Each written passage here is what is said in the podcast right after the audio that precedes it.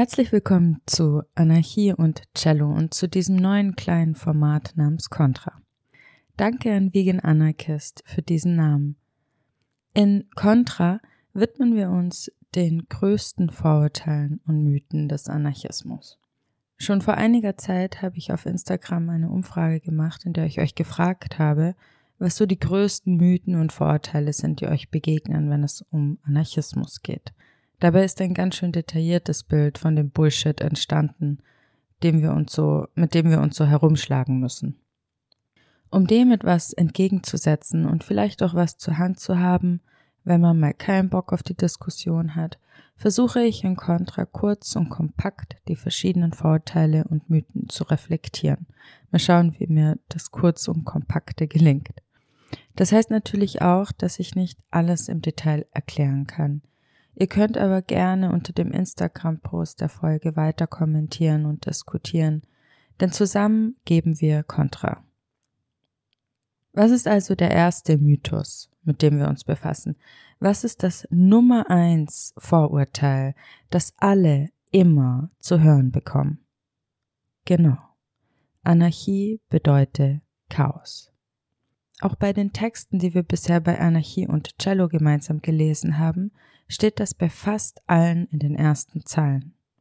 Es ist ein Vorurteil, das die anarchistische Bewegung schon immer begleitet hat und wahrscheinlich auch immer begleiten wird, außer wir schaffen es, eine anarchistische Massengesellschaft herbeizuführen. Das Ding ist, dass das Wort Anarchie dazu verwendet wurde, Chaos und Unordnung zu beschreiben, noch bevor es überhaupt zu einem politischen Begriff wurde. Ein paar Worte zu den Ursprüngen des Wortes. Anarchie ist aus dem Griechischen entlehnt und setzt sich aus zwei Teilen zusammen. An, was nicht oder ohne heißt, und Archia, was Anführerin oder Herrschaft bedeutet. Das heißt, zusammengesetzt bedeutet es ohne Führerin oder ohne Herrschaft. Im 16. Jahrhundert bezeichnete das französische Anarchie oder mittelalterliche Latein Anarchia die Abwesenheit einer Regierung. Im 17. Jahrhundert die Abwesenheit von Autorität im Allgemeinen und Verwirrung. Generell war das Wort negativ besetzt. Erst Anfang des 19. Jahrhunderts deutete Pierre-Joseph Proudhon ihn positiv um, indem er ihn als eine politische Selbstbezeichnung verwendete und ihm eine revolutionäre politische Position zuwies, die dann zur Bedeutung Ordnung ohne Macht wurde. Und dass es eben um Ordnung und nicht um Unordnung ging, machte in dieser allerersten Verwendung des Wortes deutlich, denn er proklamierte in seiner Schrift, was ist Eigentum von 1840 nicht nur Je suis anarchiste, ich bin Anarchist, sondern auch, Zitat, obwohl ein großer Freund von Ordnung, bin ich im wahrsten Sinne des Wortes Anarchist. Zitat Ende. Das heißt, er wusste um die bereits übliche Verwendung des Wortes, ließ sich nicht davon beirren, sondern wählte Anarchie aufgrund seiner grundlegenden Bedeutung, denn für ihn gab es da keinen Widerspruch. Nicht ganz zu Unrecht stellt sich allerdings die Frage, ob es klug war. Ich weiß, sowas ist hinterher immer etwas müßig, aber ob es klug war, diesen Begriff als Bezeichnung der politischen Bewegung zu wählen, war er doch in dieser Hinsicht sozusagen vorbelastet. Allerdings ist es ja recht offensichtlich, für wen Herrschaftslosigkeit oder die Abwesenheit einer Regierung bedrohlich geklungen haben muss und daher sogleich mit Chaos und Unordnung gleichgesetzt wurde, oder nicht? Nämlich für die herrschende Klasse, für den Klerus, die Monarchie und hohen Amtsträgerinnen. Denn im 16. Jahrhundert befanden wir uns auch in der Anfangsphase der Kolonialisierung und bereits damals gab es starke Interessen, sich von egalitären, demokratischen, souveränen Gruppen und Gesellschaften, die horizontal oder hierarchiearm organisiert waren, abzugrenzen und diese zu diskreditieren und natürlich brutal zu unterjochen. Das heißt, auch hier ist es wie so oft wichtig, die Frage zu stellen, für wen bedeutet Anarchie Chaos und warum Und für wen tut es das noch heute? Und wiederum für wen bedeutet das eine alternative soziale Organisations- und Machtstruktur? Wenig später, nachdem Proudhon den Begriff geprägt hat, wuchs der Anarchismus zur stärksten sozialistischen Bewegung an. Zur Zeit der ersten Internationale, die Internationale Arbeiterassoziation, die 1864 in London gegründet wurde, bestand diese aus circa 1000 Marxistinnen, aber bereits aus Zehntausenden Anarchistinnen weltweit, wie zum Beispiel 60.000 in Spanien oder 50.000 in Mexiko. Und diese Zahlen sollten in den nächsten Jahren nur wachsen. Nachdem die erste Internationale sich spaltete und Bakunin und ihm nahestehende Akteure der Assoziation ausgewiesen wurden, bestand die anti-autoritäre Internationale, die Internationale Allianz der sozialistischen Demokratie, die 1868 in Saint-Imier in der Schweiz mit Satzung, Programm und Organisation um Bakunin herum gegründet wurde, noch einige Jahre weiter. Ende des 19. Jahrhunderts, 1892, begann eine Phase der anarchistischen Bewegung, die um eine neue Strategie erweitert wurde, nämlich um die Propaganda der Tat. Es begann eine Zeit spektakulärer Aktionen. Bomben wurden geworfen, es gab Attentate auf Herrschende, hohe Amtsträgerinnen und Bourgeoisie. Etwas später häuften sich revolutionäre Raubüberfälle der sogenannten tragischen Banditen. Das war natürlich ein gefundenes Fressen für die Bürgerlichen und Herrschenden. Endlich konnte man auf AnarchistInnen zeigen und sagen, schaut, wir haben es ja schon immer gesagt, Chaos und Gewalt ist das, was sie verbreiten. Aber man muss sich die Ereignisse schon auch im damaligen Kontext ansehen. Das Elend und Leid der Arbeitenden war damals so groß, die Gewalt, die auf sie durch den Staat und seine Handlanger ausgeübt wurden, so brutal, die Repression so mörderisch, dass einige Anarchisten zu dem Schluss kamen, dass es ohne drastische Maßnahmen nicht gehen werde. Und ist es nicht auch heute noch ein umstrittenes Thema, ob gesellschaftliche Veränderung gewaltlos hervorgerufen werden kann? Außerdem sind in den zwei, drei Jahrzehnten, in denen die Propaganda der Tat andauerte, vielleicht hundert Menschen ums Leben gekommen. Und ich möchte jetzt nicht den Tod von hundert Menschen kleinreden, aber was ist das im Vergleich zu den Hunderttausenden Arbeiterinnen und Bauern und Bäuerinnen, Kindern und Jugendlichen, die man in den Fabriken und Bergwerken zu Tode schuften ließ, sie ermordete, wenn sie nicht mehr zu gebrauchen waren oder sich zu organisieren begannen, um für ihre Rechte als Menschen und ein würdiges Leben zu kämpfen. Im Übrigen scheint auch das mir heute nicht ganz anders zu sein. Die Propaganda der Tat ist außerdem eine recht sichtbare Phase anarchistischen Wirkens in der Welt. Obwohl diese nur von Einzelnen in Bezug auf Einzelne ausgeübt wurde und auch innerhalb der anarchistischen Bewegung als Strategie umstritten war. Aber Organisationen wie anarchosyndikalistische Gewerkschaften in Argentinien, Frankreich und vor allem Spanien, bei der letztere bis zu zwei Millionen Mitglieder hatte, werden gerne vergessen und verschwinden aus dem Blick. Die CNT, Confederación Nacional de Trabajo, war eine der wichtigsten Protagonistinnen der anarchistischen sozialistischen Bewegung allgemein und im Kampf gegen den faschistischen General Francisco Franco im Besonderen. 1936 kam es in Spanien zur anarchistischen Revolution, insbesondere in Katalonien. Haben die Menschen währenddessen etwa im Chaos gelebt? Haben sie unter der größtmöglichen Unordnung gelitten, gehungert und gedurstet? Nein, weil der Anarchismus eine soziale Organisationsform ist und organisiert werden kann und sollte und wurde, aber eben anders als im Kapitalismus. Das Geld wurde abgeschafft und es kam zur Selbstverwaltung in allen Bereichen. Arbeiterinnenkomitees betrieben Fabriken, landwirtschaftliche Flächen wurden kollektiviert und als freie Kommunen bewirtschaftet, Hotels, Friseursalons und Restaurants, aber auch Theater und Kulturinstitutionen wurden von den MitarbeiterInnen betrieben.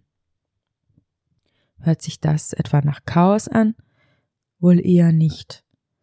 Aber auf jeden Fall nach einer Wirtschaftsweise, die nicht auf den größten möglichen Profit ausgelegt ist, sondern auf ein hohes Maß an kollektiver Selbstbestimmung, Verantwortung und Selbstverwirklichung. Nicht zu Unrecht sagte Emma Goldman in Barcelona zu jener Zeit, Zitat, Eure Revolution wird mit dem Vorurteil aufräumen, Anarchie bedeutet Chaos. Zitat Ende. Anarchismus zielt also auf eine soziale Organisation ab, die dezentral, also föderativ, horizontal und partizipativ ist, in der es Redefreiheit gibt und die mit direkter Demokratie funktioniert. Sicherlich hat die Prämisse tu, was du willst, in solchen Strukturen ihre Grenzen. Vermutlich wird es nicht möglich sein, in jeder Hinsicht, jederzeit tun und lassen zu können, was man will, da es in einer Organisation ein kollektives Regelwerk gibt, das man sich hin und wieder unterordnen muss.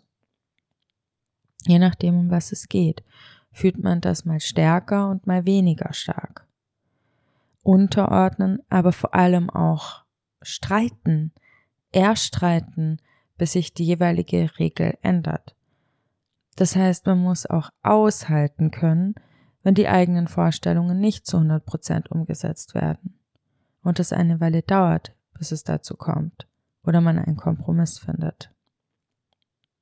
Als eine historische Reaktion auf Organisation und durchaus auch überzogene Repression innerhalb dieser Organisation entstand innerhalb der anarchistischen Bewegung um 1900 eine starke individualistische Strömung. Revolutionäre trieb es aufs Land oder in Gegenden, wo sie mit anderen Kommunen und kleine libertäre Städte gründen konnten, um Veränderungen nicht in der Gruppe, sondern mit Blick auf die einzelne Person herbeizuführen. Daraus entstand auch anarchistische Pädagogik und freie Schulen. Übrigens erzähle ich diese historischen Schritte so linear, weil es einfach verständlicher ist. Aber selbstverständlich muss man bedenken, dass solche Entwicklungen eben nicht linear stattfinden, sondern auch immer ein bisschen messy sind. Auch diese eben erwähnten Kommunen scheiterten, wobei viele Ansätze und Programme der anarchistischen Erziehung bis heute überdauern. Was außerdem überdauert, ist dieser ungebrochene Fokus auf das Individuum innerhalb der anarchistischen Bewegung und das Missverständnis, dass ein rigoroser Individualismus Herrschaft abschaffen könne, dass es zielführend sein könne, die kollektive Verantwortung abzugeben, um sich einem radikalen Einzeltum hinzugeben.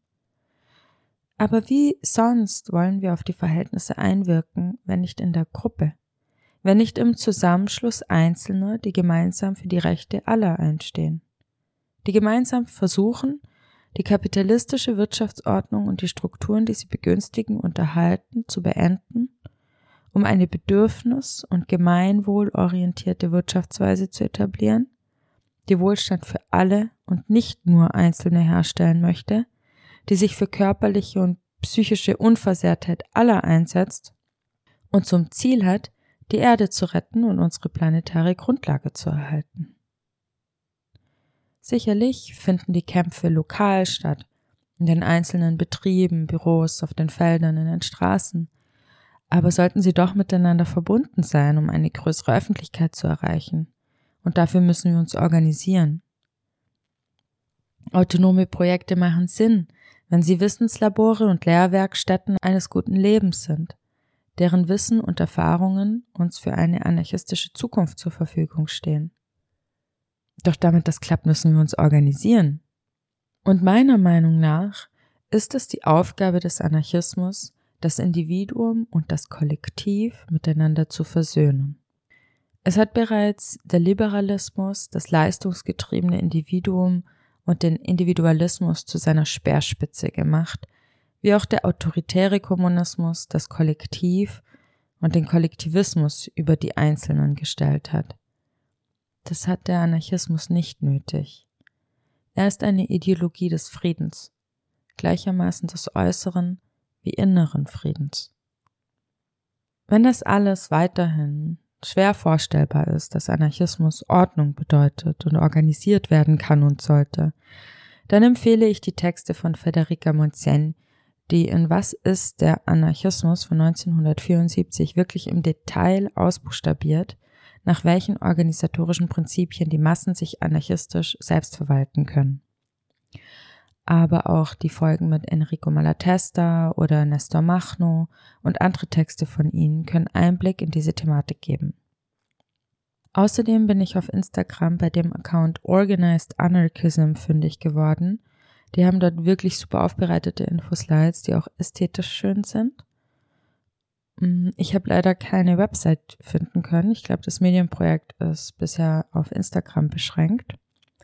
Und dort geht es dann zum Beispiel um Plattformismus, äh, Plattformismus und äh, Spezifismus, ältere und neuere Ansätze der anarchistischen Organisation. Und ich denke, das sind wichtige Impulse in einer Zeit, in der die anarchistische Bewegung sich fest im Griff eines Anti-Organisationalismus, Individualismus und fehlender Ziele und Strategien befindet. Um mal ein Ziel nochmal zu nennen. Das Ziel ist eine staatenlose sozialistische Gesellschaft. Das heißt, wir möchten die Menschen in ihrer Masse erreichen. In der Hinsicht bringt es einige Nachteile, Organisation abzulehnen oder dieser nicht genug Aufmerksamkeit zu schenken. Ich möchte hier nur mal kurz zwei nennen. Der erste Nachteil ist, man ist weniger bis gar nicht handlungsfähig in den politischen Entwicklungen der Gegenwart. Ein Beispiel aus der Vergangenheit. Dielo Truda war eine Gruppe russischer und ukrainischer Anarchistinnen, die von den Bolschewisten exiliert wurden und 1926 im Text Organizational Platform of Libertarian Communists über das Scheitern der anarchistischen Bewegung 1917 während der russischen Revolu Revolution reflektierten. Ihr Fazit Es lag in einer chronischen, generellen Disorganisation und dem Missverständnis, Individualität als Abwesenheit von Verantwortung zu verstehen. Stattdessen brauche es kollektive Verantwortung, theoretische und taktische Einheit und die Einsicht, dass die Organisation für die Handlungen des Individuums verantwortlich ist, sowie das Individuum für die Handlungen der Organisation verantwortlich ist. Und der zweite Punkt. Man ist informellen Machtstrukturen schneller ausgeliefert. Es ist ein soziologischer und anthropologischer Fakt, dass es in jeder Gruppe immer Strukturen gibt. Der Unterschied liegt nur darin, ob diese transparent, für alle nachvollziehbar und gegebenenfalls beeinflussbar bzw. mitgestaltbar sind oder eben nicht. Das heißt, wenn Machtstrukturen unter Umständen nicht für alle nachvollziehbar sind, können sich Eliten durch Netzwerke und informelle Kommunikation zwischen ähnlich Denkenden bilden und diese Strukturen ausnutzen und der Rest ist mitunter dem Ganzen hilflos ausgeliefert. Daher argumentiert die feministische Organiserin Joe Freeman in ihrem Text The Tyranny of Structurelessness, dass organisatorische Prinzipien, eine Rollenverteilung, die auf Systeme der Rechenschaft, Rotation und Qualifikation basiert, notwendig sind. Die Aufgaben und Rollen sollten auf möglichst viele aufgeteilt werden, um möglichst dezentral zu agieren. Dort, wo Qualifikationen fehlen, sollen sie durch Lehrgänge geschaffen werden. Es soll eine klare Erwartungshaltung untereinander geschaffen werden. Transparenz ist wichtig. Und sich für den Fall von Konflikten, die immer eintreten, Prozesse der Lösung und Bewältigung vorzubereiten. Abschließend. Jede Person soll, darf, ja ist in einer anarchistischen Gemeinschaft dazu aufgefordert, für sich selber zu denken und zu handeln. Dennoch sollte es im Anarchismus als soziales und politisches Projekt Prinzipien und gemeinsame Vorstellungen des guten Lebens für alle geben, denen man sich committet. Denn andernfalls verfällt man möglicherweise in einen Ego-Trip Und es braucht einfach eine demokratisch geschaffene Einheit des Handelns, um überhaupt eine Chance in dieser Welt zu haben. In dieser Folge von Contra wollte ich euch zeigen, dass Anarchismus eine Ordnung verwirklichen will, die sich durch Harmonie auszeichnet. Eine Ordnung, die horizontale, dezentrale Strukturen direkter Demokratie anstrebt, um Grundbedürfnisse für alle zu erfüllen und den Menschen ein lebendiges, gesundes und würdiges Leben zu ermöglichen. Der kleine geschichtliche Abriss sollte illustrieren, wie Anarchistinnen von jeher versucht haben, diese Ideen Wirklichkeit werden zu lassen, indem sie sich organisierten. Gleichzeitig komme ich nicht umhin festzustellen, dass die anarchistische Bewegung aktuell zu einem großen Teil Organisation ablehnt oder aber auf lokale Gruppen beschränkt ist. Zumindest noch. Selbstverständlich ist auch, dass es noch von weiteren Faktoren abhängt, ob man sich einbringen kann oder nicht, wie zum Beispiel, also wie Ressourcen, Zeit, Kraft, Geld. Aber zumindest theoretisch sollte klar sein, dass es starke Bündnisse und Zusammenschlüsse braucht, um in diesen konkreten Verhältnissen, in denen wir leben, überhaupt etwas aus und erwirken zu können und zu zeigen, dass es möglich ist. Also nein, Anarchistinnen sind keine Chaotinnen. Jene, die das meinen, sollen sich bitte über die Geschichte des Anarchismus informieren. Und Anarchistinnen, die jede Organisation ablehnen, bitte auch, um wieder zur alten Stärke eines gelebten, organisierten Anarchismus zu finden.